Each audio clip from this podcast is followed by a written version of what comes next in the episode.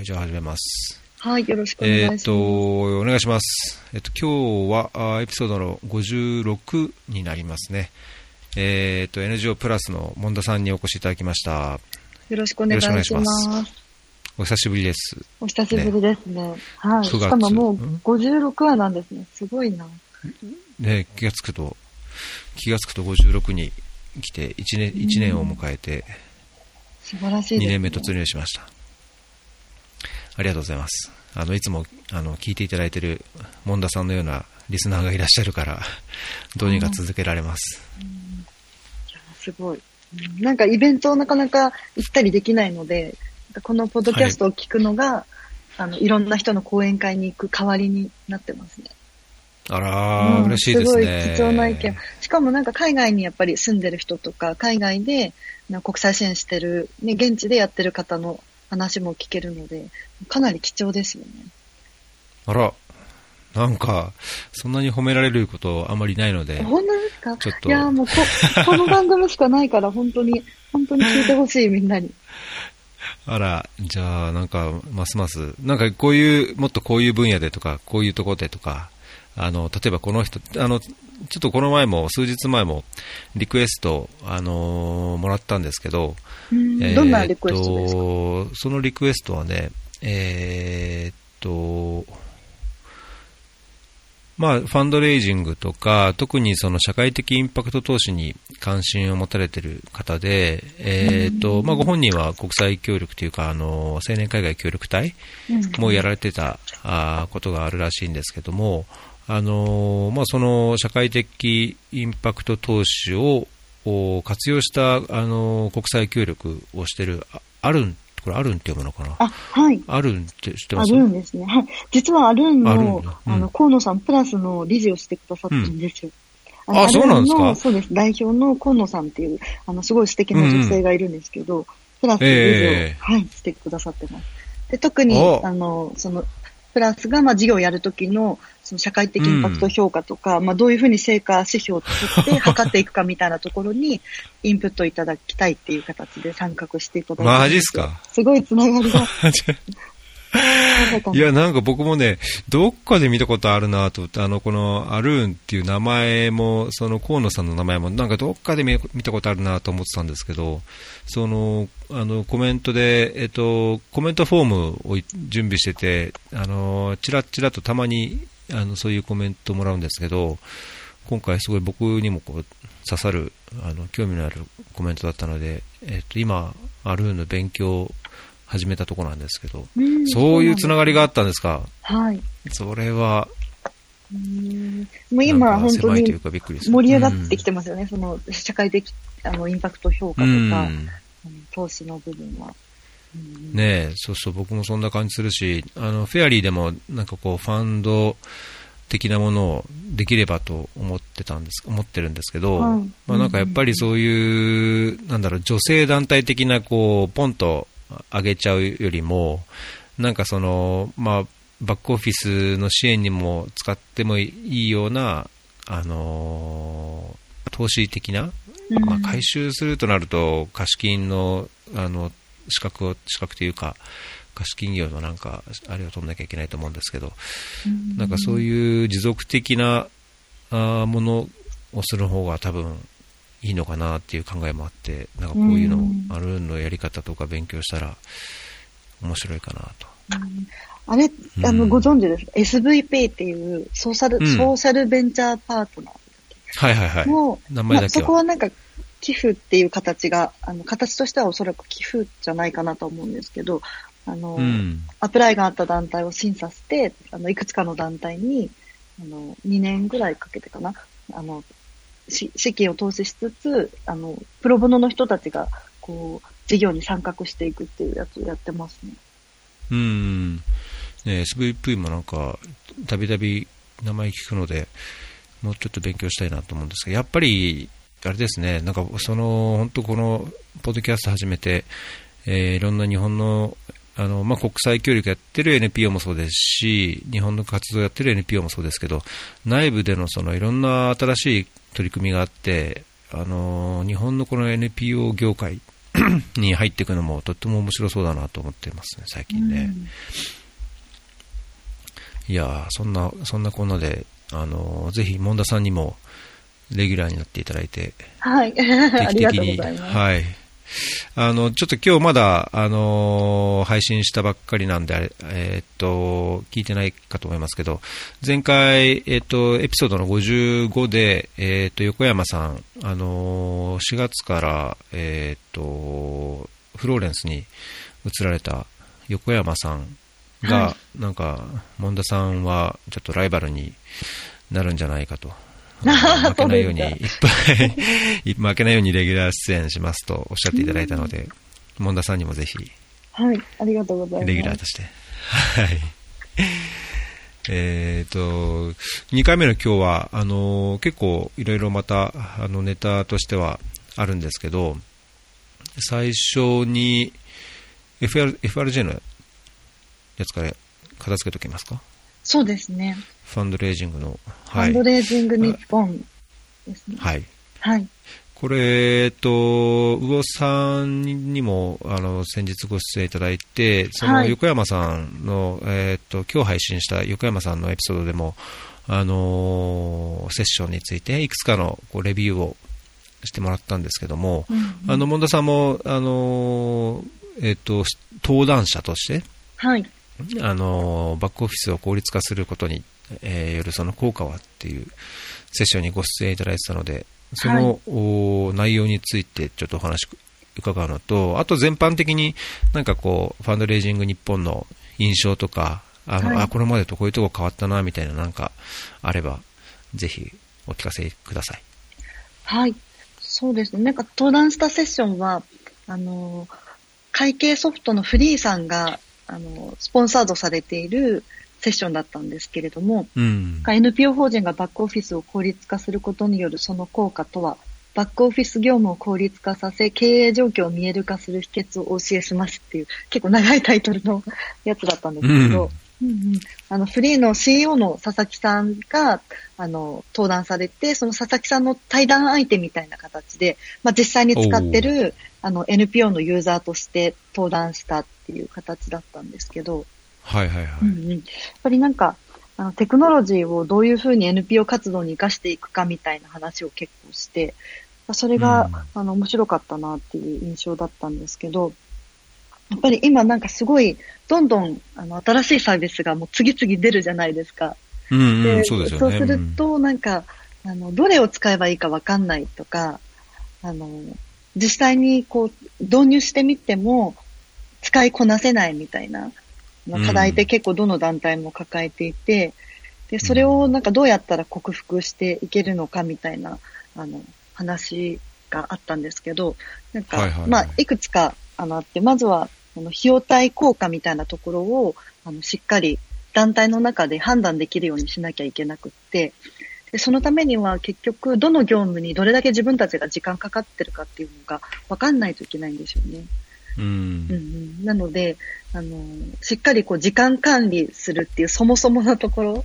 ができてないと、なんか時間が無制限にあるっていう感じで、終わらなかったら残業すればいいやみたいな形でこうん。うやってしまうと、自分たちがどれだけ時間投資してるかっていうのがちょっと見えなくなってきちゃうっていう。うんうん。でそこをまずはクリクリアにして、まあ、実際に、あの、いくら資金を投資して、初まあ、し初期設定をして、あの、まあ、メンテナンスも含めて、維持も含めて、どれぐらい、あの、資金的なコストがかかって、と、これまでかかっていた、まあ、コストと時間、人の時間がどれだけ削減するかっていうのを、まあ、しっかり計算して導入しましょうっていう話だったりとか、うんあとは、あのやっぱりサービスを、あの、少しこう、なんて言うんだろう。単、単純な業務効率化っていう、あの、位置づけじゃなくて、やっぱ経営の中で位置づけていく必要があるかなっていうのはすごい感じましたね。で、例えばこのおー3も、実際に、例えばプラスだとどれぐらいか、まあ、3分の1か10分の1ぐらいに、あの、時間削減されたんですね。えで、その時間を何に使うのかとか、であの、フリーで実現できたことをどうやって経営に生かすかっていう視点を一番最初から持っていった方が、モチベーションが上がるかなと思いますね。うーん。もうそもそもじゃあ、あれですか、あの、日々のその業務の中で、どんだけその効率的にやるか無駄をなくすかっていうのは、あの、当初からいろいろ工夫されてました、そうですね。工夫してたけど、やっぱ会計のところはなかなか難しかった側面があって、もともとクラウドじゃない、あの、パソコンそのものにインストールソフトするソフトを使ってたので、なんか、はい。このパソコンじゃないとできないとか、あのアップデートするたびに、スタッフがデータをあの交換し合わないといけないし、今うん。誰が最新の情報を持ってるのみたいな形になっちゃったりとか。でも、あの、クラウドだと、まあ、そこの、そこに、まあ、すべての情報集約されてるので、みんながクラウドにアクセスすれば、最新のものが見えるし、まあ、同時に編集することも当然できるので、まあその点はすごく、ううんん、うん、いいのかなっていう感じしましたね。うんあとあの、リアルタイムで結構、あの、会計状況が把握できるので、そこがすごいやっぱり良くって、そこがやっぱ経営に生きてくると思うんですよね。うん。た例えばプラスだと、と3月31日までの会計を、4月2日ぐらいの時点ではもう大体把握できてるんですよ。うん下手したら31日のうちに全部やった。で、正直、あの、会計結構私がやってるんですけど、現金以外は。えー、あ、そうなんですね。うん。8割ぐらいスマホでやってますね。通勤中に。おで、それぐらい本当に簡単にできるんですよ。で、それを、あの、そのフリーの CEO の佐々木さんに話したら、あ、結構そういう人いますって言ってて、あ、えなんかいるんだと思って。うんうん、だからすごい、い劇的に時間が減るっていう感じですかね。で、銀行も、は減るね。うん。なんかオンラインバンクメインにして、クレジットカードをなるべく使って決済するようにすると、どんどんデータが即時で入ってくるので、で入ってきたデータを、なんかスマホで、なんだろう、AI で、あの、判断してくれるんですよ。これは、こういう費目じゃないかっていうのを AI が判断するので、それに対して合ってるよ、合ってないよっていうので、合ってるものに関してはもうスマホで全部処理してしまって、合ってないものだけパソコンでやってますね。みたいな話をしました。うん。いやーそれは、まあ結構、あの、会計どころというか、そういうバックオフィスのところって、あの、結構地味でというか、だけど、その、組織運営というか、全体的にはすごいコアなところうん。で、あのね、手をつけなきゃいけないけども、後回しになっちゃうような話は、よく NPO 界隈で、あの聞くこともあるんですけど、これはフリー、あの以前、実は僕もブログをやってて、えーっと、ちょっと今見てみたら、2年ぐらい前、2016年のお記事で、えーっと N えーフリーが NPO キットの提供を始めましたっていう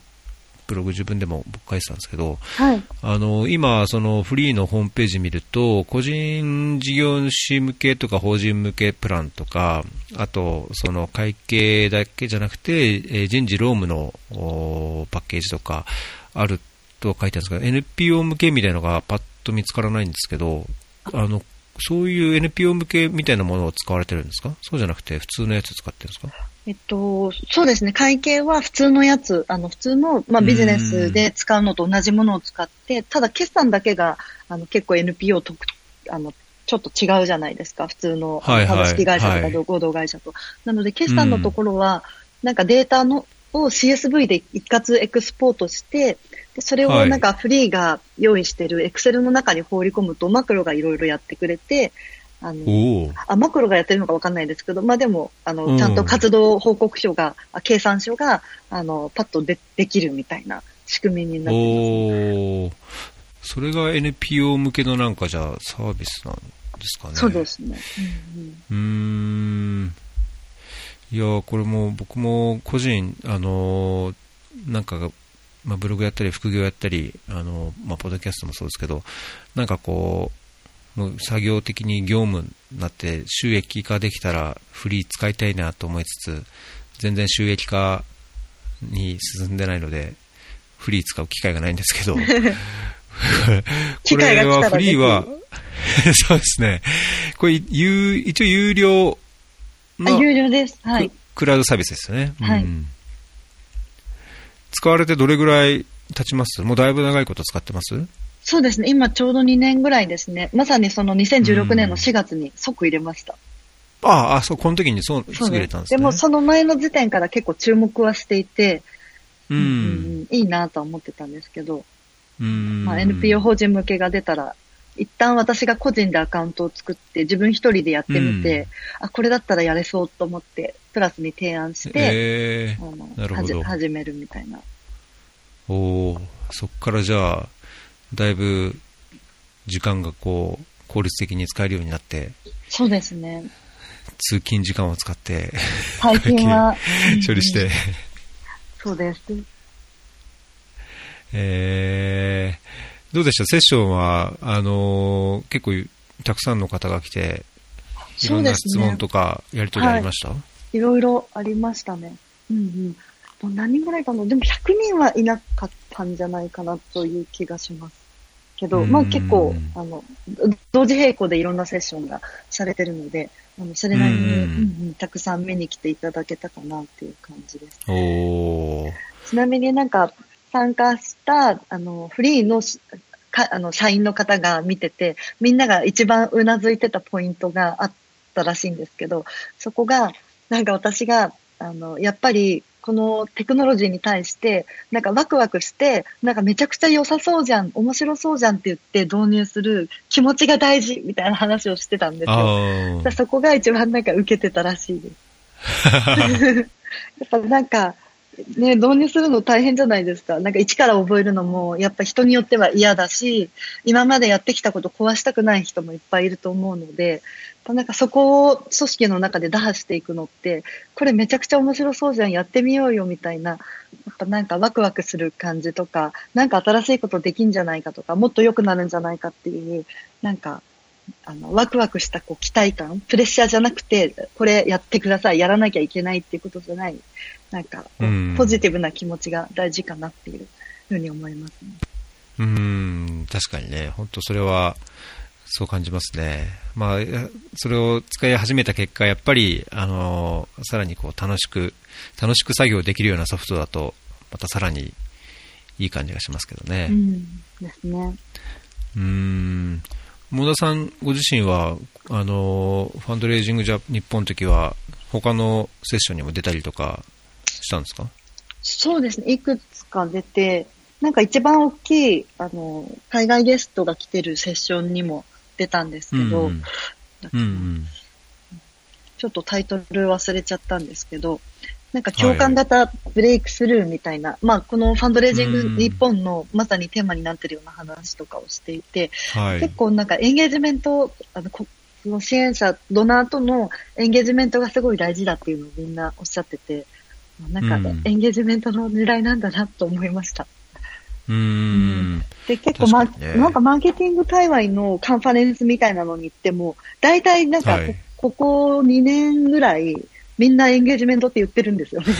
だからエンゲージメント流行っ流行ってるのかなって言ったら変ですけど、なんか、うーうんうんんうん。まあ、なんか、ブランドと、その顧客の間の、なんかロイヤリティというか、なんかつながりみたいなものを、そのお金のやり取りだけじゃなくって、例えば SNS で見てくれるとか、シェアしてくれるとか、なんか、こう、どれだけ心の中に入っていけるかっていうところを持ってきっとエンゲージメントっていうふうに言ってるのかなと思うんですけど、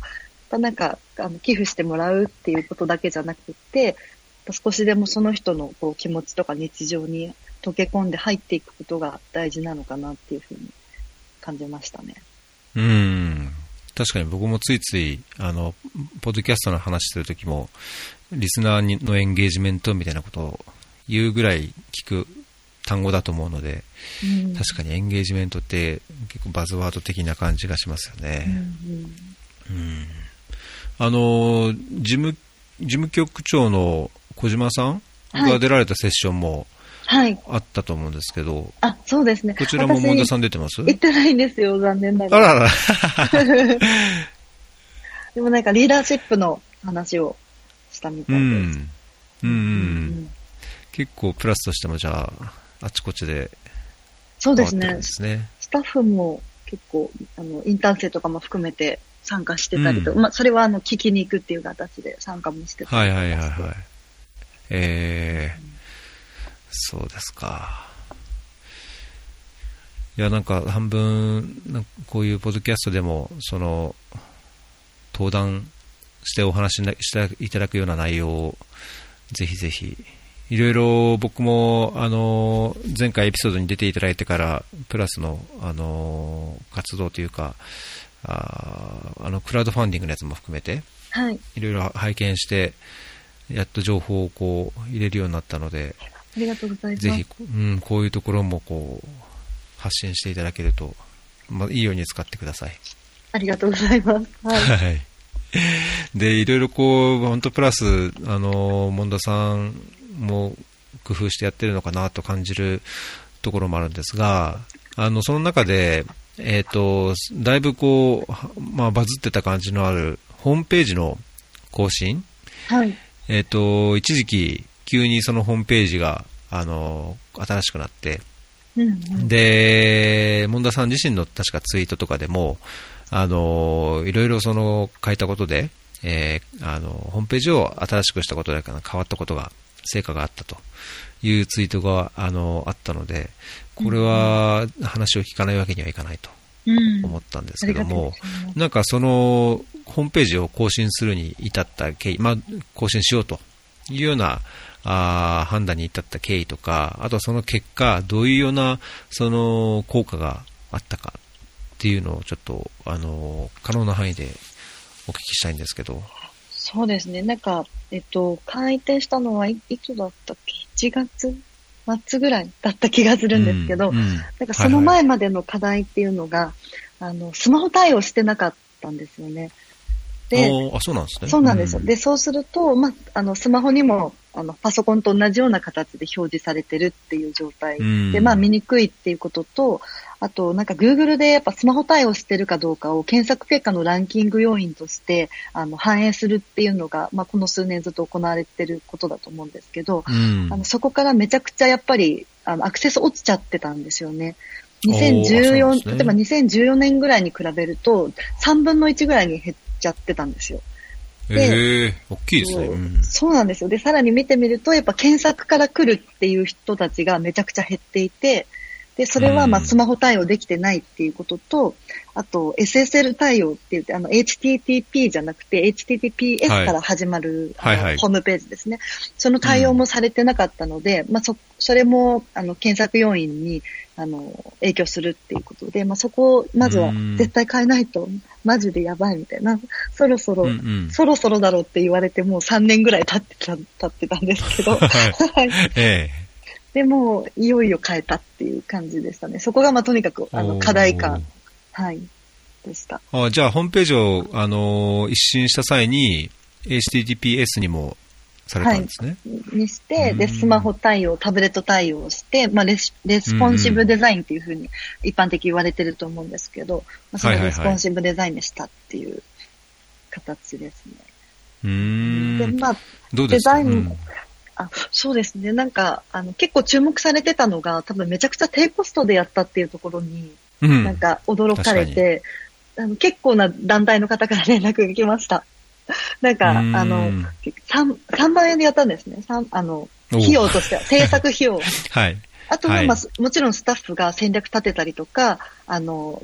写真選んだりとかする時間は、また別途もちろん必要だったんですけど、まあ、どっちにしても3万円でやったっていうのが、すごい多分衝撃だったみたいで、どうやってやったんですか？ってすごい連絡をいただいたんですけど、あの、どうやってやったかっていうと、まあ、ワードプレス使ってるんですね。はい。で、ワードプレスには、あの、テーマっていうのがあるじゃないですか。うんうん、あの、デザインとかコーディングとかがもうすでにされてて、まあ、サイトを、あの、そこから簡単にサンプルから作成できますよっていうものなんですけれども、それを3万円で買って、あの、うん、一から作った、一からっていうか、まあ、あの、作ったっていう感じですね。で、なんかテーマって日本語で探すと、実はあんまりないんですよね、種類が。まあ、それでも多分数百種類とか、1000とかわかんないですけど、たくさんあるとは思うんですけど、まあでも自分たちが使いたいなって思うものをバーッと見ていくと、あんまないなっていう印象で、ただ、あの、海外の会社が作ったテーマだと、あの、結構本当にたくさん無限にあって、例えばチャリティー団体用のテーマっていうのも販売されてるんですけど、それおも数十種類は見たかなと思います。う。うんんただ、あの、結局、チャリティー系のテーマには、あの、しなかったんですけど、普通の、うんあの、会社用のテーマを、あの、活用してたんですけど、プラスでは。はいはいはい。うんでもそれぐらい、なんかチャリティーっていう形だけで探しても数十種類出てくるぐらいに、あの、海外のワードプレスのテーマだとあるので、あのそういうテーマから、あの自分の団体のイメージに合うものを選んで、そこから作ると、うんまあ、コーディングとかデザインとかほとんどせずに作れるっていう感じですね。確かに。うーん、これテーマ、あのーいっぱいありすぎて、なんか違いが、あのーわからない印象が僕あるんですけど、そこはもう一個一個見て、どういうような特徴があるからとか、あの自分たちのじゃあそういうこういうページのところにやっぱりこういう印象があるといいからとか、そういうのをちゃんとこう検証した感じですか？いや、直感で選びました。直感、あ、これいいみたいな感じで？そうですね、50ぐらい見て、うん。その中から、あの、選びましたね。うーん。でそ、やっぱりなんか小さい組織なので、なかなか時間がやっぱりかけられなくって、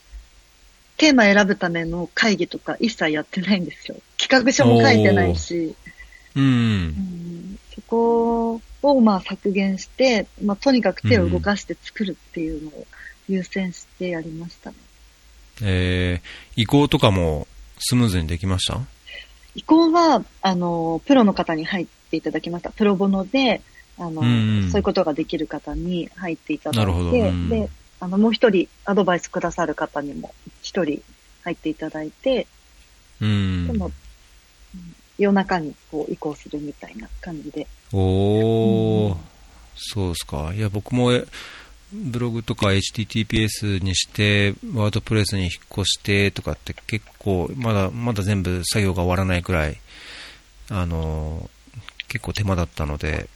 そういうところにプロボノをうまく使うっていうのは、すごいいいですね。そうですね。うん、なんかアドバイスあるだけで全然違います。なんかこれうんやりたいと思ってるんですけど、どうやったらいいですかっていう時に、このページ見てくださいみたいな、あの、うん。こう、攻略の、こう、ウェブサイトとかあるじゃないですか、よく。はどうやってやろうみたいな記事とか。で、まあ、たくさんありすぎるので、どれを信用すればいいかわからないっていううん、確かに。うん。困りごとがこっちにはあって、まあ、それを、あの、信頼できる人が、これだったら大丈夫だよっていうふうに教えてくださるっていうのは、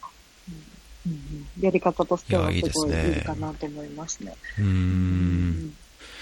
その、このホームページの更新を、まあ、費用対効果っていう感じで、まあ、費用がすごい3万円でっていうのも確かにインパクトはありますし、その制作時間もその、あの、すごいインテンシブにやられたっていうのもあれですけども、結果としてどうですか？その、あの、スマホ対応になって、全体的にもこう刷新されて、その結果アクセスとか、なんか活動とか、あるいは寄付とかになんか影響とか、いい、悪い影響とか、なんかありました？アクセスは、ちょっと最初の一週間ぐらい取れてなかったんですけど、あの、うんうんアナリティクスの設定を誤ってしまって。はいはいはいはい。はいありがちですね。うんはい。あれ全然アクセスないじゃんみたいな。よく見たら間違えてるっていう。でも、今今は多分そんなにでも変わんないかなって感じですね、まだ。あの、アクセス数自体は。で、あとはなんか、最初の1週間ぐらいで寄付が5.8倍ぐらいになって、あの、件数ベースですけど、もうそれは、はい。あの、広告から来てたんですよね。Google のアドグランチという、うんあの、非営利組織向けに無償で提供される広告運用枠というのがあって、はい。でそこから来てたんですけど、それがちょうど1月に、あの、改定の大幅変更があって、その改定と、あ、規定か、ルールの変更があって、でそのルールに、あの、ちゃんと乗っ取ってなかったので、一旦広告強制停止されてしまって、うん。残念ながら。で、今ちょっとそれ復旧、復旧してるところなんですけど、おううんなので最初の1週間だけすごい良かったです。その、こあの、もともと出してた広告ですけど、広告と、うんそ。の、ウェブの、ウェブが変わったことでの、そのコンバージョンがアップしたってことだと思うんですけど。おーそういう広告からも寄付が入ってくるんですね。そうですね。うんどうですか、その更新されて、他の NPO とか、あのまあ、ソーシャル団体、まあ、ちっちゃいところもいろいろいろあって、ホームページには悩むところでもあると思うんですけど、うんその一つのやり方として、ワードプレス使って、こういう形でやることは、やっぱり、まあ、問い合わせがある時点で関心は高いと思うんですが、だいぶおすすめな感じですか？そうですね。なんか小、比較的その小さい中小規模の団体にはおすすめなんじゃないかなと思いますね。うんうんうん。大きいところだと、もうなんか自分たちで最初から作っちゃってもいい、まあ、そういう人もいるだろうみたいな感じですか？いや、逆に大きいとこだと多分、だ、あの、なんていうんですか、業者に依頼してるんじゃないかなと思いますね。なるほど。うんうん。うん。か。どうなんだろう。プラスだと、まあ、いくつかのところでこう見積もり取ったり見たりしたんですけど、160万から320万ぐらいかかりそうな感じで、で、それは多分一般的な価格ぐらいなのかな？よりもしかしたらちょっと安いぐらいなのかもしれないんですけど、ですね。でも、うんまあ、多くの団体で、あの、大幅な改定を、まあ、他社にお願いしようとすると、それぐらいまあかかるのが通例ではあるのかなっていう。うんあの、フリーランスの人とかだともっと安いとは思うんですけど。うんはいはいはいうんうんこれメンテナンスするときもやっぱりそうすると、あの、そういう会社にまたお願いしてとか、なんか契約、メンテナンス契約があってとかっていうのがあるんですかね。ああ、そういうのも聞きますね。うーん、そう考えるとやっぱりその、まあ、初期費用が低いだけでなくて、一度そのワードプレスを覚えちゃえば自分たちでその中身も更新できてっていう点を考えると、持続性の観点からも、モンダさんがやられた方が良さそうな感じですね。そうですね。なんか今は基本的に海外事業の担当者以外は、あの、全スタッフがつ、うんあの、使えるようにっていうコーディング技術がなくても、基本ページ作成とか更新はできるような体制っていうのは作ってるので、えー、そこはいいかもすしれないですね。うごいですね。うーん。そっかそっか。いや、これ、あの、写真が多くてっていうのと、あと、なんかこう字がクッとこう浮き出るように大きく見えるので、とっても見やすい。テーマですよね。うんううんん。ちなみにシドニーっていうテーマです。シドニーを。シドニーっていう名前のテーマです。あの、え英語で普通にシドニーっていう。僕もちょっとフェアリーの、フェアリーも、あの、ワードプレス使ってるんですけど、無料の、無料のなんかちょっと上の方で見かけた無料のテーマ使ってるんですけど、うんうんうん。変えようかどうしようか迷ってたので、ちょっと参考にしてみます。はい。シドニー、はい。そうですね。もう結構、門田さんには、あれもこれも聞きたいことがあるんですけど、はい。あのー僕個人的に、 Voicy を聞いてて、あ、ありがとうございあのます。すごい、あ、これは、全然知らなかったのと、あ、すごい面白いと思ったのが、あの、居宅訪問型保育はい。の話で、えっ、と、例えば3人目だとどう、あの、えー手当がどうとか、あーっていうのもありますけども、その、実際、いい保育園とかじゃなくて、自分の家でやるっていう形、うん。こ、れ、サービスがその一部であるっていうのが僕にとってはあの目から鱗だったんですけど、うん。えっと、まあ、実際全国どこででもあるっていうわけじゃないとは思いますが、はい。あの、なんかこういう取り組みがやっぱり、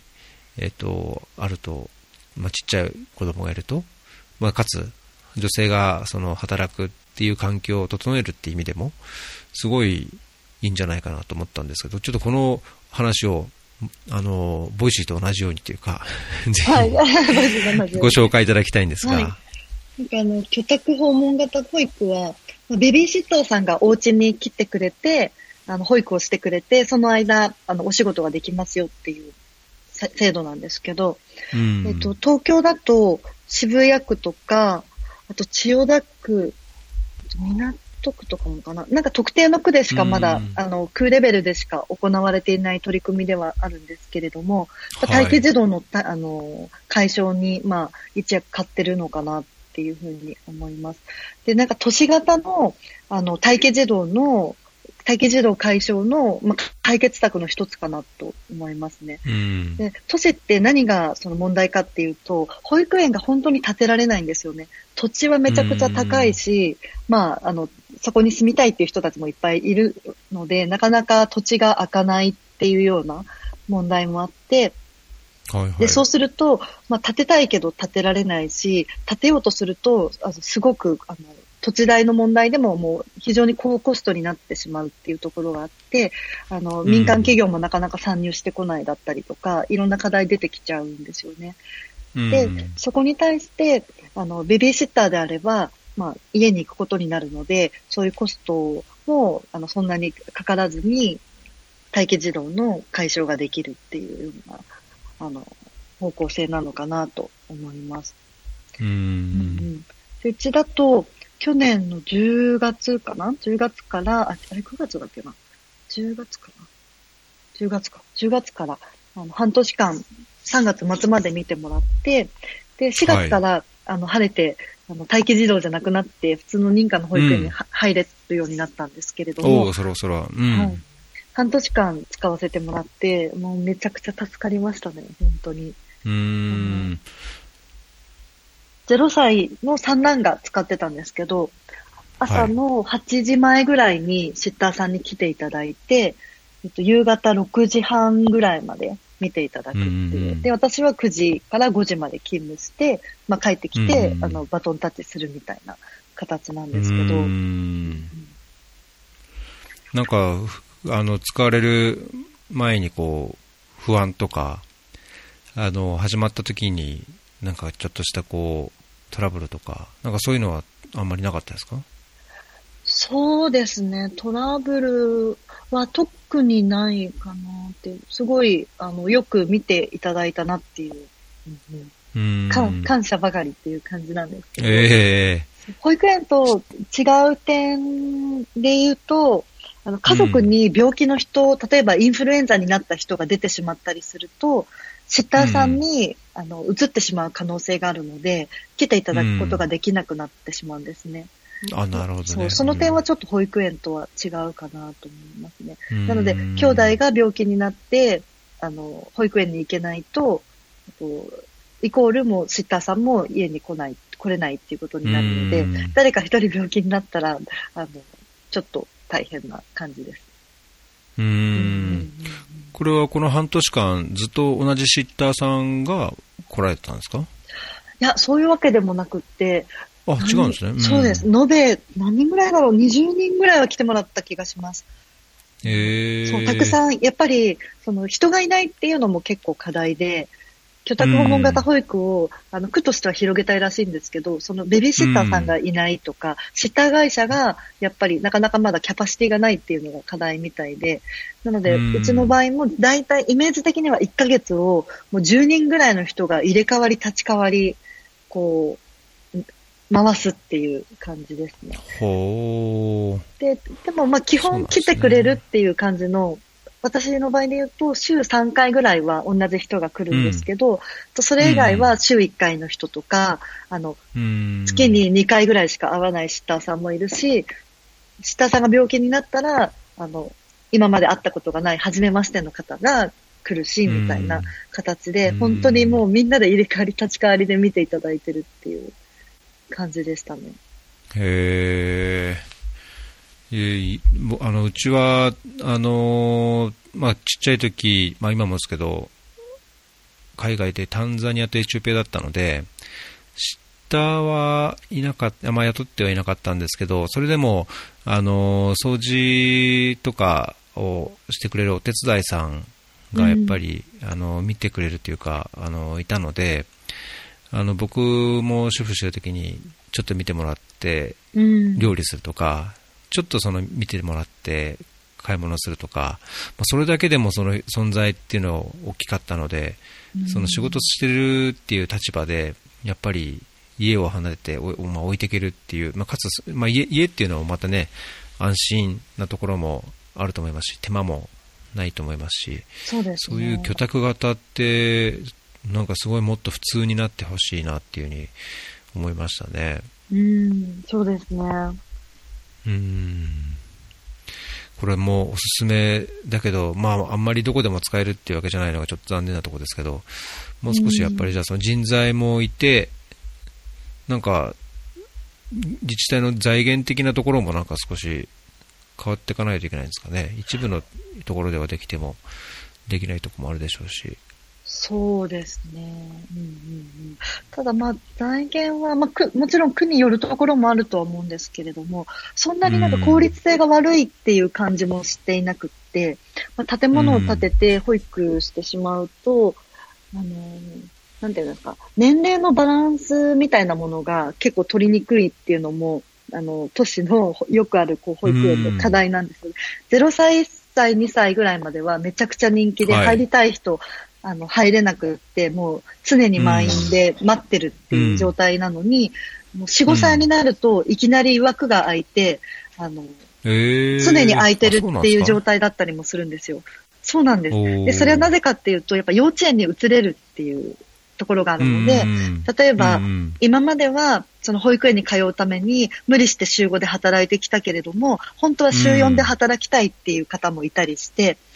でも、週4で働くと保育園辞めさせられちゃうから、でも仕事辞めるわけにはいかないっていうので、週5で仕事を続けてきて、じゃあ、いざ幼稚園に入れるっていう年齢になったら、幼稚園に入れて、やっと週4で働けるっていう方もいるんですよ。うんで、そうすると、あの、年齢が上の方になると、あの、ガラガラっと空いていて、下の年齢0歳とか1歳とかばっかりめちゃくちゃ混んでるみたいな状態になってるんですよね。でもやっぱ建物があって、保育園型っていう風になっちゃうと、そこの年齢のバランスはある程度取らざるを得ないらしくって、あの、一般的に0歳は10人でとか、なんか、だとすると4歳は20人ぐらいとかって、まあ大体なんかそれぐらいのこう、なんていうんですか、割合というか、あの、感覚で、あの、募集人数が設定されてて、うん、そこを変えればいいのにと思うんですけど、うん、そこはなんか変えられないらしいんです。そう、ね、だから。そう、だから、えー、なんか0歳を20人にして、4歳10人にすればいいじゃんと思うんですけど、はいはい、なんか、あの、それはなんか、ちょっとむ難しいんだっていう話を、あの、区の人はしてましたね。うん。まあ、うん、難しいんですかね。ねどう、どういうことなんだろうと思うん。ちょっとそれは難しくても、ニーズっていうか、需要があればやっぱり提供できるサービスを考えるっていう方が自然なのかなっていう気はしちゃいますけど。うん、そうですよね、うん。そうですか。いやこれもどんどん広がっていく。多分、あの、門田さんがそういう、あの、紹介されたことで、あっと思ってこう、やられた方もいるんじゃないかなと思いますけど、なんかそういう反応とかっていうのは、まだなかったですか、そうですね。なんか、その保育園に落ちたりとか、あの、認可の保育園に落ちて、うん、認可外の保育園に落ちたら、まあ、ベビー、次にはやっぱりベビーシッターっていうのが、あの、選択肢として入ってくるっていう方は結構いらっしゃって、実際に、あの、来てもらうってなると、え、お家はなんか常に綺麗にしておかないといけないかしらとか、あの、そういうなんか、こうね、いろんな、なんか悩みも出てくるじゃないですか。なんか、はいはいはい、ここの部屋には入らないでほしいわとか、あキッチンめちゃくちゃ汚いけどどうしようとか、いろいろあるじゃないですか。多分そういうこととかをいろいろ聞かれたりはしました。えー、あ確かにね、家に来るとなるとね、そういう、まあ、一度慣れちゃってになれば、また変わるのかもしれないですけど、うん、結構気を使いそうですね。最初はね、やっぱ緊張しますよね。すごい朝、ね、45分とかに、初めましての方が来て、ね、15分で引き継いで、じゃあ仕事に行って、その方だけが自分の子供を見ながら家にいるっていうのは、緊張感感じる方もいるかなとは思います。うん。もう慣れちゃえば全然気にせずそうですね。うん。私はもうすごい安心して頼んでました。えいやいや、それは良かったですね。えっ、と、なんか気がつくとすごい時間が過ぎてて、ね、びっくりしな感じなんですけども、あのー、まあ、今日、今日の半分メインテーマのつもりで考えてた、はい、 Voicy について、ちょっとお話を伺おうと思って、あのー、これいつ頃、今年に入ったぐらいからでしたっけ？門田さんが始められたのって。いつだっけそうですね。今年に入ってからです。1月かな、ね、?1 月か2月ぐらいですかね。うん。まあ、だいぶ、あのー、すごい勢いがある感じがして、まあ、僕も、あのー、もうすぐにアプリ、アプリをダウンロードして聞き始めたんですけども、あのー、いろんな方がいる中で、やっぱり、こう、NGO、NPO、まあ、ソーシャルをこう牽引するような形で、門田さんが、あのほぼ毎日でしたよね、当初、あの毎毎晩ですか、エピソードをこう配信されてましたけど、最近は、あのはい、ちょっとサボり気味。いや、もう更新します。更新しなきゃと思ってます。えー、これ、どうですか？あの、まあ、始められたきっかけ、まあ、楽しそうだっていうのは、あのすごいわかりますし、うんあのね、以前もあのそういう新しいことにチャレンジしたいっていう、何でもチャレンジしたいっていうようによくお考えになってると聞いたので、あの、そこら辺はすごいわかるんですけども、あの、実際こう自分で音声配信して、あの、テーマも、あれですよね、いろんなそういうソーシャル関係のニュースから、あの、ご自身のそういう経験とかも、あの、面白い話を、かつ15分とか、コンパクトに聞きやすい感じで配信されてたので、すごいこちらとしても、ああ、なるほど、勉強になるとこあったんですけど、やられて、どうですか？そうですね、なんか音声配信、音声メディアって、まだあんまりやってる人がいないじゃないですか。なので、なんか、どんな感じかなっていうので、やってみたっていうところなんですけど、もともと、あの、音声メディアが結構好きだったっていうのは、あの、大きいと思います。で、そのきっかけは、あの、この高橋さんのやつに出たことなんですよね。これに出る前は、あの、ポッドキャストは、まあ、ダウンロードして、1年に1回とか2回とか起動して聞くことがあるかなぐらいだったんですよ。なんかよ、はいはい、よっぽど話題になったものしか、なんか、聞かないっていう感じだったんですけど、自分がこの高橋さんのやつに出させていただいて、で、あ、これ面白いなと思って、あの、あ、過去の文も聞いてから出なきゃと思って、過去の文聞いたりして、で、そうすると、あ、これめちゃくちゃ面白いじゃん、みたいな、なんか、あの、すごい便利というか、あの、はいはい、なんていうんですか、スマホで、例えば新聞を読むとか、ニュースを見るとかって、あの、できる場所とできない場所があると思うんですけど、そういうのができない場所で、音声だったらインプットできる時間って結構あるんですよね。うん、なので、例えば、なんか満員電車に乗ってるとかもそうだし、うん、あんまりまあ私満員電車乗ることないんですけど、あとは、はい、あの、ジムでトレーニングしてるときは、まあ、とりあえずニュえー、ニュースは読めないじゃないですか。でもみんなまあ音楽聴いて、あの、スポーツやったりしてると思うんですけど、そういう時にその音楽の代わりに聴くっていうので、あのすごい可能性を感じて、なんかあらゆる時にインプットできるではないかみたいな。で、あの、音声メディアすごいいいなっていう感じで、いろんなもの聞くようになって、で、そこに Voicy が出てきたので、うん、出てきたというか、 Voicy で、あの、配信してもういいですよ、みたいな感じで、あの、おっしゃっていただいたので、あ、じゃあ自分でもやってみようと思って。はい、そんな感じです。いやなんか、ええー、あの、確か、あの、エピソードの中でも、あの、おすすめ Voicy とポッドキャストっていう中でもご紹介いただいて、うんうん、はい。ありがとうございました、その節は。これは、あの、なんかスマホでそのまま、スマホに話して、収録音して、アップロードするんですか？ Voicy って。そうですね、はい。で、基本的に後からの編集ができないんですよ。あの、うん、撮って、あ、失敗したと思ったら一旦止めて、少し戻して、上から上書きする形で、うん、あの、なんていうんですか、あの、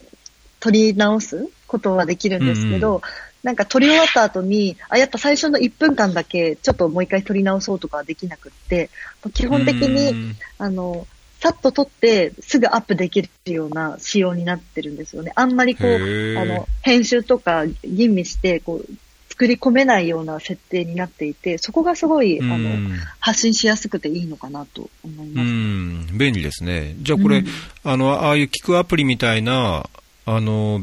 Voicy のなんかアプリがあって、そこに話すみたいな感じなんですか？そうです。配信用のアプリはまた別にあるんですよ。ああ、じゃあその、えっ、と、何でしたっけ？これ、えっ、と、この Voicy のチャンネル持ってる人、なん、なん、なんて言うんでしたっけ？なんていうん。えっ、と、でもパーソナリティあ、そう、パーソナリティ。パ パーソナリティになった方は、じゃあそのボイシーの方からこれ使ってくださいって言って、それをもらって、はい。そこに収録して、あの、随時アップロードすると。そうですね。いう感じなんですね。普通に、あの、なんですか、アップルの、ああの、アップ、アプリとして、あの、うん。普通に置かれてるんですけど、なんか、ああ、そうなんですね。うん。あの、パスワードとかがないと実際には使えないっていう風な仕様になっあてま、す。なるほど、なるほど。はい。うんうんえー、いや、それは便利ですね。お手、お手軽というか、どこに、外出先とかでもできちゃうってことですもんね。そうですちょいちょいね。うんうん結構カフェとかで撮ってる人もいるみたいです。あー、ガヤガヤしちゃうんですけど。ねちょっと周りがあれでしょうけど、そう、まあ、簡単にこう、インタビューとかも、その場でできそうな感じですね。そうですね。で、1個のコンテンツが10分までしか撮れないんですよね。お、あ、そうなんですか？そうなんです。なので、いう制限があるんですね。あのんそうです。。なので、多分短くこう撮って配信するっていう、まあ、サイクルが作りやすい仕様になってるのかなと思います。おーじゃあ、その最初の初めの挨拶とか、その中身とかっていうのを別々に撮ってそうですね。アップロードすると。はい。で、それぞれのコンテンツの上限が10分間っていう。なるほど。へえ。どうですか？これからも続ける感じですか？そうですね。できれば薄く長く続けたいなと思います。うん。ブロやっぱブログを書くよりは簡単な気はいはいがします。はいはい。うーん。ぜひ、あの、フェアリーもそういう形で使ってください。あの、この、あの、短編、短編でも結構ですし、あの、もし、うーん、思いつき、今、今のふと思いついただけですけど、例えば、あの iPhone って、音声、ボイスメモあるじゃないですか。はい。あのボイスメモを取って送ってもらって、こっちでも配信しちゃうとか。うん。なんか、うーん、いろいろ、いろいろ妄想の中には、あのーいろんなこうイベントがあって、オンラインでやってないようなイベントもうんうんあって、だけどあんまりそのアーカイブ化されてないものっていっぱい。あると思うんですよね。で、まあブログとかそのホームページでの報告されてるものはあると思うんですけど、なんかその話のかんイメ雰囲気とか内容って、えっ、と、伝わりにくいところもあるのかなとは思ってるので、なんかそういうイベントを、おまあ簡単なそういうなボイスメモみたいなので、録音してもらって、えー、なんか要望があれば、そういうのを、あのーもうそのまま配信しちゃうとか、うん。なんかそういうニーズがあったら、そういうのもしてもいいかなと思ってるんですけど、なんかそういう、モンダさんみたいに、ご自身でこういろいろ発信できる方、かコンテンツが作れるんであれば、なんかこちらでも、ぜひどんどんそういうの配信しちゃうっていうのもいいかなっていうのを、ボイシーを聞きながら、たまに思ってたので、うん。面白いですね。うんなんか、アイディア、アイディアがあれば、はい。うんうん、ぜひ、ブルーオーシャンなので、はい。ね、どんな形がいいんだろう。うん考えてみます。ねうんうんはい、お願いします。えっと、ちょっとここで一回イベント告知を、えー、とさせていただいてはい。いいですかね？もちろん。はい。はい。はい。えっ、と、以前から、あの、紹介させていただいている、あの、NGO のソーシャルサロンのイベントの活動がありますので、えちょっとご紹介します。えっ、と、まず、ソーシャルサロンとはということですけども、えっ、と、ソーシャルサロンは、社会のことを自分事として捉えて、まあ、知り、感じ、考え、で、行動の種をまくということを目的とした、まあ、対話の場として、えー月に1回、えー違ったテーマで扱って開開催しています。えー次はですね、え4月の22日日曜日、え1時半から受付で、えイベント自体は2時からあ予定しています。え5時からアフターパーティー、軽食付きのアフターパーティーも予定されているということです。え場所は未来研究所なんですけども、テーマがですね、今回人権というシリーズの中で LGBT を扱うという予定らしいです。はい。えっ、と、LGBT の当事者の方に、えー登壇いただいて、えーまあ、テーマについて話し、で、かつみんなで、えー議論するという予定です。えー参加費は初回2000円で、え2回目以降の参加になる方は、あ1000円の参加費となります。えっ、と、確かこの未来研究所場所は神保町だったと、えー思います。はい。えー4月の22日開催で、えっ、と、イベントの参加には Facebook のグループページがありますので、えーそちらに、えーと、リンクを貼りますので、そちらからあ参加の申し込みをしてください。で、フェアリー FM では、あ参加費の割引サービスをしてまして、えー参加、フェアリー来ましたという形で、えー参加申し込みをいただくと、お初回参加費2000円からあー500円割引。で、2回目以降の場合はあー1000円から500円割引というサービスをしています。えーっと、関心のある方、ぜひ、えーご参加ください。はい。で、えっと、あと、プラスのイベントもあるんですよね。4月の19日そうです。これは4月の19日です。ご紹介いただけますか？じゃあ。はい。えっと、渋谷のキャンプファイヤーというあの会社のオフィスでやらせていただくんですけど、ウガンダで新ビジネス開拓の起業家×国際協力 NGO リーダーが語る大企業を辞めて私たちがアフリカに飛び込んだ理由というイベントをやります。で、ぜひ、あの、関心ある方には来ていただければと思います。ゲストの方がですね、ウガンダでビジネスをされてる伊藤淳さんという方と、と、プラスの事務局長をしている小島が、あの、一緒にこう対談するような感じの内容になっています。はい。はい。えっ、と、キャンプファイヤー、すごいですね。キャンプファイヤーで、なぜやるやるんですか？キャンプファイヤーでクラウドファンディングを やったことがあるので、なんかそのつながりで、あの、貸していただけることになって、あ、そうなんですね。そうなんです。なので、キャンプファイヤーで、えっと、一定額以上ご支援くださった方には無償で来ていただけるようにっていうお形になって。そんな、そんなサービスもあはいったん。ですね。特典か特典もあったんですね。ですね。うーん。いいですね。なんか、これは、あの、企業、まあ、必ずしもソーシャルっていうか NPO に関心持ってるっていう方だけじゃなくて、まあ、アフリカでそのビジネスやるとか、起業するとか、はいま。あ、そういう方にも、あの、面白そうですね。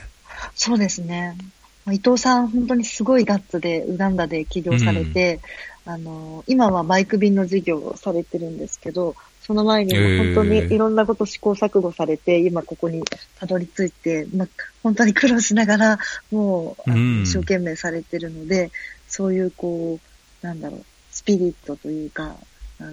思いだったりとか、あと実際にあのどういうことを現地でやってるかっていうことも聞けるので、おすすめです。うん普段はもうウガンダに住んでらっしゃるので、あの貴重な帰国時期にお時間をいただいているので、おおなるほど。これは大企業を辞めて私たちがアフリカに飛び込んだ理由というサブタイトルありますけども、あのー事務局長の小島さんもやはり同じように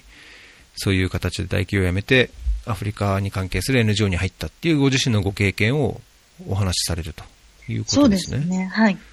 小島はもともと JP モルガンにいたんですけれども、まあ、そこを辞めてプラスに参画して、と、伊藤さんはもともと外資系のコンサルティング会社で、あの、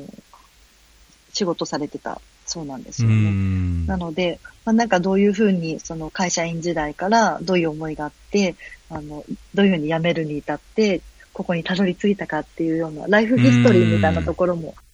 うん、お聞きいただけるんじゃないかなと思います。いやー、いやいいですね。いや、なんか録音できたらしていただければ、なんか有有料配信とか、無料配信とか。ちょっと聞いてみますね、録音。うんなんか、多分何かしら、あていうか iPhone があればできますよね。機材とかじゃなくて 普通に。まあ、そうですね。あの、音が悪いとか考えると、うん、多少ちゃんとやった方がいいかもしれないですけど。ああ、なるほど。うん。なんか、だけど、ね、こう、配信しても問題ないような内容というか、あれであるんであれば、うん、うん、そういうところは、あのね、多少、あの、その場で話すのと、こう、残っちゃうのとまた違うところがあると思いますので。うん、確かにそうですね。うん、そっかそっか。お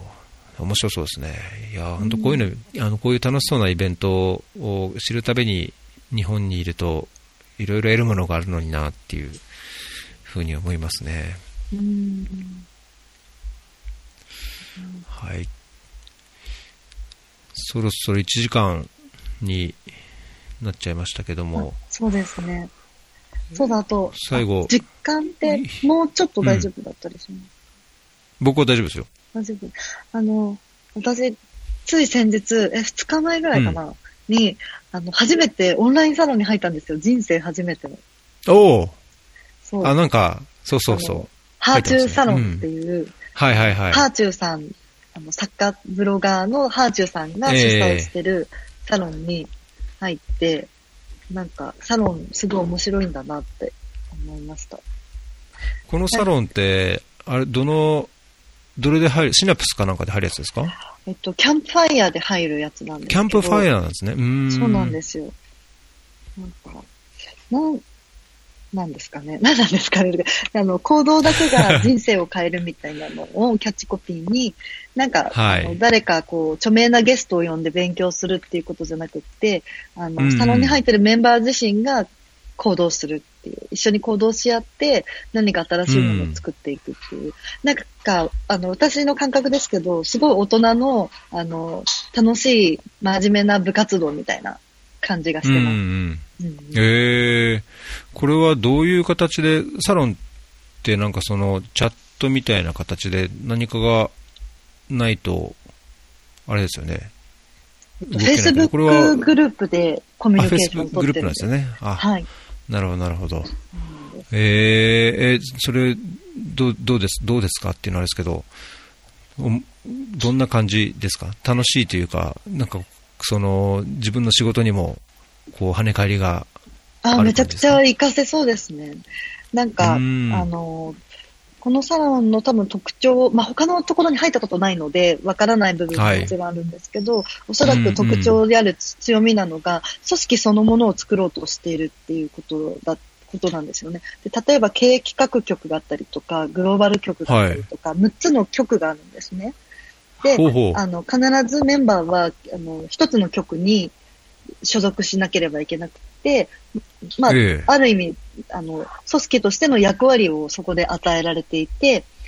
例えば何か企画が立ち上がった時に、うん、まだできたばかりのサロンなので、これからの動きの妄想も含めてっていうふうに聞いていただけたらいいかなとは思うんですけど、なんかイベントやるよって言った時に、うん、じゃあこのイベントに、あの、どういう人をどういうふうに動員しようか、あの、スタッフとして動員しようかみたいなことを、あの、人事局の人が考えてとか、これをどういうふうに、あの、ノウハウ化してマニュアル化していこうかみたいなことを、例えば経営企画の人が考えてとかっていうふうに、まあ、うまい具合に、なんか組織として機能するような仕組みっていうのを、まあ、ハーチューさんが考えて、あの、作られていて、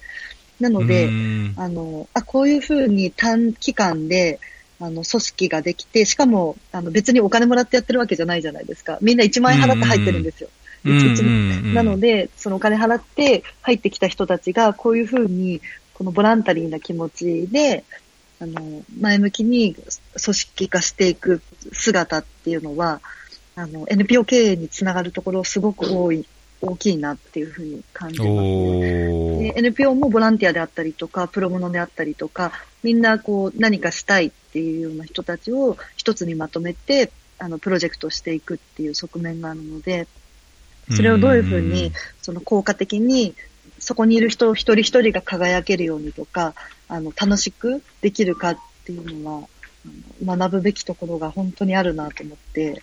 うーん。うんうんそう思いながら、あの、様子を見たり、自分ももちろん、あの、発信してやってます。うーん。今もうこれ、一応閉じちゃってるんです。あの、その募集あ、は、そうなんですよ今は、あれなんですよね。なんか、4月あの1日と2日にあったけども、今、まあ、今後随時募集増員しますがっていうふうに書いてますけども、はいあれですね。次の募集を待たないと、あれですね。確か4月12日にもう一回募集するって言ってた気がします。マジっすか？あれ？今日、はいあれ？えっと、12だあ、から、もう今日10日ですね。えーそうですね。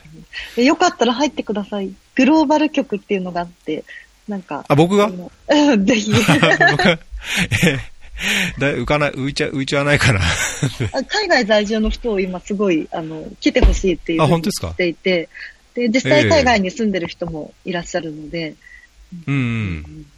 でも入った人が自分たちで何をするか決めるので、あ入ったらこれができますよっていうのは言えないんですけど、まあなんか自分発信で、うんできるのが面白いところかなと思って。でちなみに私うん8日になんかそういうグロー、海外枠みたいな形で、あの、ん入ったんですけど、海外に、ええ海外のメンバーと地方に住んでるメンバーだけっていう形で、あの、おー20人かな？募集をしていて、で、まあはいはい私海外住んでるわけじゃないけど、アフリカの事業やってるから、おきっと OK なはずと思って、あの、10時オープンで多分数秒で埋まってたと思います。多分20秒。で、もう前になってました。私10時にちょうど、なんか58、9時58分に見つけて、あ、これいいじゃんと思って、なんか、とりあえずやってみようかなと思って、10時まで待って、ええあの、ピッとやったんですよ。そしたら普通に、あ、なんか、あなたは入りました、みたいな感じになって、あ、そっか、と思って、元のページに戻ったら、もうなんか、あの、アウトオブストックになってました。マジすげえと思うねそれはじゃあ、これだけ12日にっていうのはまだ公開してないですよね？12日に開そうですね。けますよとは書いてないですよねう。ん、何時にとかっていうのは。ハーセさんがツイートするんですかね。で、多分その時間でみんな待ち構えて、マジっすか？ちょっと時差が、時差があって寝そうてる時間だったら、確かに。それ、ありますよね。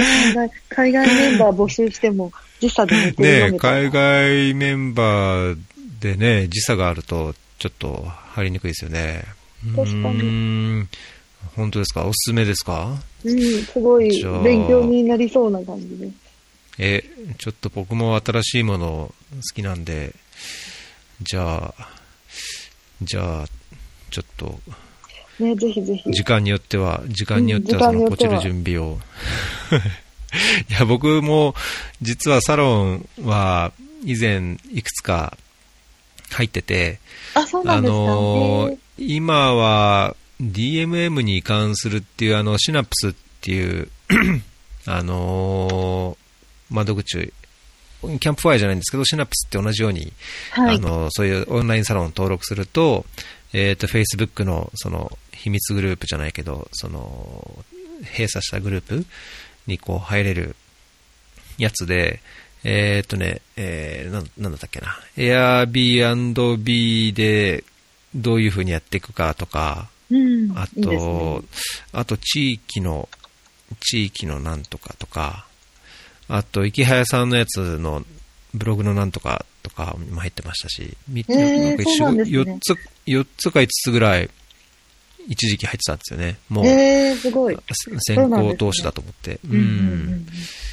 なんか、ハーチューさん曰く、今までのサロンとは熱気と質が全く違うっておっしゃってます。えー、私はなんか比べるものがないのでわかんないんですけど。うーん。ハーチューさんまたいいろいろ運営されてますもんね。ちなみに4月12日木曜日19時から次回のメンバー募集をやります。だそうおです。、マジっすか ?19 時、?19 時6時間だから1時か。ちょうど昼休みが終わるタイミングですね。なんか事前にキャンプファイヤーで支援したことってありますかなんかキャンプファイヤーのアカウントを持ってて、うん、あ、ありますあります、うん、クレジット決済のクレジットカードが登録されてる状態じゃないと、うん、あのおそ、おそらく勝てないんじゃないかと思います。ああ、大丈夫です。もうバッチリ。で、なんか、パトロンからのメッセージみたいなの書くとこあるじゃないですか。なんか応援してますみたいなコメントも、一切書かずにとにかく決済するっていうのが大事みたいです。まあ私もそうしたんですけど、まあなんか特に書くことないよなと思って、うん、あの普通に押したらいけたっていうだけなんですけど、私の場合は。なんかそこに熱い思いを書いてた人は、なんか参加できなかったってつぶやいてました。ええー、いやね急いでポチポチポチってやってダメだったら結構ショックですね。ね、悲しいですよね。うん、今回も、4、50人、3、40人ぐらい募集されるんですか？いや、どうなんですか？書いてますなんか。特に書いてないのでわからないんですけど、もしかしたらどこかに書いてあるのかな。よかったら、はい、待ってます。はい。ちょっとじゃあ、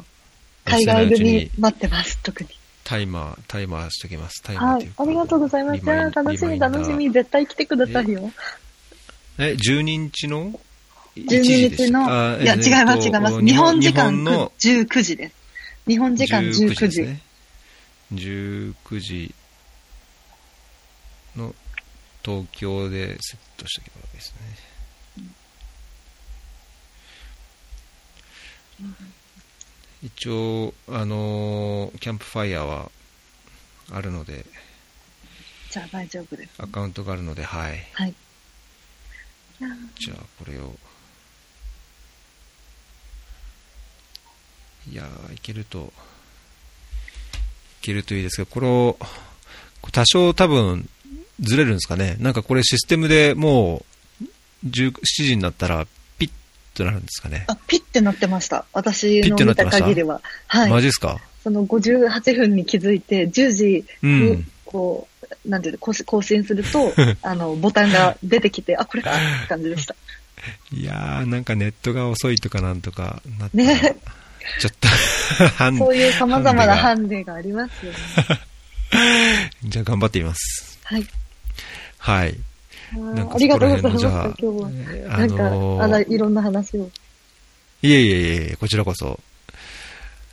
また、あの、近いうちに、ぜひ。まあ、あの、サロンに出出れれば、またサロンでも、そうですね。活発にね、いろいろできるかと思いますけど。そうだそうだ、これお話するってつぶやいてたのでと思って、すっかり忘れてました。はい。じゃあ、はい、あと、もう結構いい時間になってしまったので、そうですね。えー、今日はそうですね、こんなところで。はい、今日はこれからまた普通にお仕事ですか？そうです。今日今オフィスの、オフィスにいます。おお、はい、これもなんか仕事の、仕事扱いであ、そうですね。はい。クラスの宣伝にもなるので。そうですね。うん、ぜひ、あのー、皆さん、モンダさんプラスもよろしくお願いします。はい。はい。えっ、ー、と、今日はエピソードの56になります。えっ、ー、と、NGO 代表のモンダさんにお越しいただいて、えっ、と、ファンドレイジングジャパンの話とか、あホームページを効率的に、効果的に更新したお話とか、えー、ご自身が活用された居宅訪問型保育の話、あと、ボイシーの話、で最後には、あの、ハーチューサロンの話もしていただきました。えっ、ー、と、イベントの紹介もさせていただいたので、イベントの詳細詳細については、あの、ショーノートのリンクをご確認ください。はい。えっ、ー、と、本日はモンダさんでした。どうもありがとうございました。はい、ありがとうございました。またお願いします。なんか言い残したことあります、はい、大丈夫ですか？大丈夫です。ありがとうございました。はい